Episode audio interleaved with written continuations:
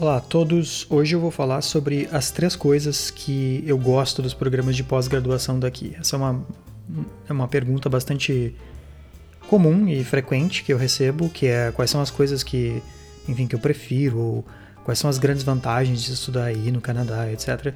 E eu acho que eu consigo resumir todas essas respostas que, que talvez as pessoas queiram em três coisas. Então, por isso o título de, desse episódio aqui.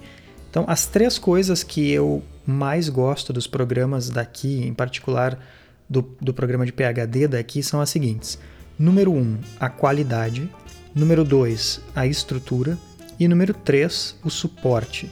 E agora eu vou falar rapidinho sobre cada um desses três pontos para explicar exatamente o que, que eu quero dizer com cada um deles. Então, a primeira coisa, a qualidade, não é nenhuma novidade que a, que a América do Norte e que a Europa tem universidades excelentes e que esses dois lugares concentram praticamente todos, ou pelo menos quase todos, os um, grandes centros acadêmicos do planeta. Então, a, maioria das melhores universidades do mundo está ou na Europa ou na América do Norte. Então, qualidade é uma. É quase que um pouco óbvio dizer isso, mas é, é claro que é importante lembrar que não quer dizer que porque a pessoa está na América do Norte, que qualquer universidade vai ser excelente. É claro que a universidade média da América do Norte é muito superior à universidade média do Brasil. Isso é, é um fato. Agora, isso não quer dizer que qualquer universidade do Canadá vai ser melhor do que qualquer universidade do Brasil. Então, por exemplo, a Unicamp é uma universidade excelente e ela certamente é melhor do que diversas universidades dos Estados Unidos, por exemplo. Só que é bem pouco provável que a pessoa iria sair do Brasil para ir para os Estados Unidos para estudar numa universidade que seja ruim. Normalmente a gente faz esse trabalho todo para ir para uma universidade que é minimamente boa. Né? Mas o, o, grande ponto é assim: todos os países vão ter universidades boas e universidades ruins. A diferença é que aqui a, a média do sistema é bastante elevada. E isso a gente consegue acompanhar em qualquer ranking. E, e na prática também, assim. Porque uma coisa é. Antes de eu vir para o Canadá, eu, eu sabia os dados, eu olhava para rankings, eu lia sobre o assunto, mas é bem diferente estar aqui e observar na realidade. E o que eu posso dizer é que, sim, a realidade é o que se espera a partir dos dados. E isso é bem interessante. Então a qualidade do sistema é excelente. O, o programa de PhD, ele muitas vezes tem cinco anos, que é o caso do que eu faço aqui. E é um programa que, que, que tem professores excelentes, tem alunos super bons isso é muito interessante do, dos programas de PhD, até das graduações daqui, que a gente tem uma internacionaliza internacionalização muito forte. Então, vem alunos de tudo quanto é lugar, tem professores de tudo quanto é lugar também. E isso eu já falei em outro episódio. Então, tudo isso colabora para a qualidade. O nível de exigência é super elevado. Isso gera uma dificuldade absurda para quem está chegando, mas no fim do processo, a satisfação que a gente tem é muito grande, porque a gente sabe como foi difícil e a gente tem aquela sensação de dever cumprido. E isso é sempre muito uh, gratificante. A segunda coisa que eu falei é a estrutura. E quando eu falo em estrutura, eu falo do programa, uh, que, enfim, tem uma estrutura bem interessante, tem diversos cursos que tem que ser feito mesmo no doutorado, depois começa a pesquisa. Uh, no livro eu falo em detalhes como é a estrutura dos programas, em particular eu dou detalhes do, do meu caso. E essas características estruturais, elas, elas são muito interessantes porque elas fazem com que o aluno tenha um preparo que vai uh, de baixo para cima. E isso é importante. Porque uma coisa que eu percebo muito na minha área no Brasil é que o aluno que entra no doutorado ele já é considerado alguém que sabe bastante.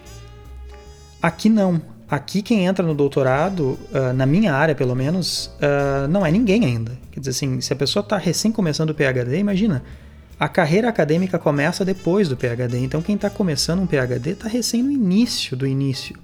E essa pessoa ela, ela é tratada dessa forma, quer dizer assim, sim, tu tá num PhD e se espera diversas coisas de ti, mas ao mesmo tempo tu ainda não sabe muita coisa, então tu tem muito que aprender. E isso é legal, porque não, não se espera que a pessoa saiba muito e, e em vez disso se ensina para a pessoa. Isso é uma coisa que eu acho bem interessante daqui. Agora, é claro que a exigência em contrapartida é super elevada. Então, a estrutura do programa também me agrada bastante. E também tem a questão de estrutura física, né? Estrutura de, enfim, financeiramente falando, o, o, os programas daqui têm uma estrutura super boa. E o número 3, que era o suporte, aí é um ponto especial, na minha opinião, Porque a minha experiência uh, no Brasil não é muito positiva no quesito suporte. Então, assim, enquanto eu estava na Universidade Federal do Rio Grande do Sul, e eu imagino que as outras universidades não sejam muito diferentes, uh, se eu tivesse um congresso para ir longe, por exemplo, era muito difícil conseguir algum auxílio financeiro enquanto eu estava no mestrado. Era muito difícil, realmente. E, e isso acaba desmotivando a pessoa, porque não adianta eu submeter trabalhos para um congresso porque eu sei que eu não vou ter condições de pagar. Uh, então, assim, auxílio financeiro é muito, muito complicado no Brasil. Tirando pouquíssimas universidades que têm um programa de pós-graduação que recebe mais uh, verba por ter um nível mais elevado. Então, o programa lá da Federal do Rio Grande do Sul era conceito, é, conceito 6, se eu não me engano. Universidades de conceito 6 e 7 têm um pouco mais de dinheiro. Então, eu imagino que universidades de conceito 3 seja ainda mais complicado de conseguir auxílio. Né? Então, isso tudo é um problema. Mas também tem um outro, uma outra coisa relacionada ao suporte, que é o suporte intelectual, que é, a, que é estar rodeado de pessoas que motivam a gente a querer fazer o melhor, a dar o nosso melhor. E isso é uma coisa que eu nunca senti no Brasil, e é uma coisa que aqui eu sinto diariamente, que é um incentivo para que a gente sempre consiga se superar. E isso faz com que a gente a cada dia sinta na pele uma evolução, e isso é muito legal. Uh, eu lembro que no fim do meu primeiro ano aqui, a sensação que eu tinha é que eu estava aqui há no mínimo uns dois anos, de tanto que eu sentia que eu tinha aprendido e absorvido e do, do quanto que eu sentia que eu tinha evoluído. Essa sensação é muito boa. Uh, gera um estresse, sim, óbvio que gera. Mas afinal de contas, quem está fazendo o PhD numa certa área gosta daquilo e é, é para isso que a pessoa veio, enfim, então não é nenhuma grande novidade. Essas são as três coisas que eu acho uh, que são as, as, principais coisas do que eu gosto do programa daqui. Então, a qualidade, que é super alta, a estrutura que uh, nos oferece tanto no, do lado financeiro quanto do lado físico também, de ter laboratórios, de ter computadores e, e, e ferramentas para utilizar, uh, e o suporte, que é o número 3.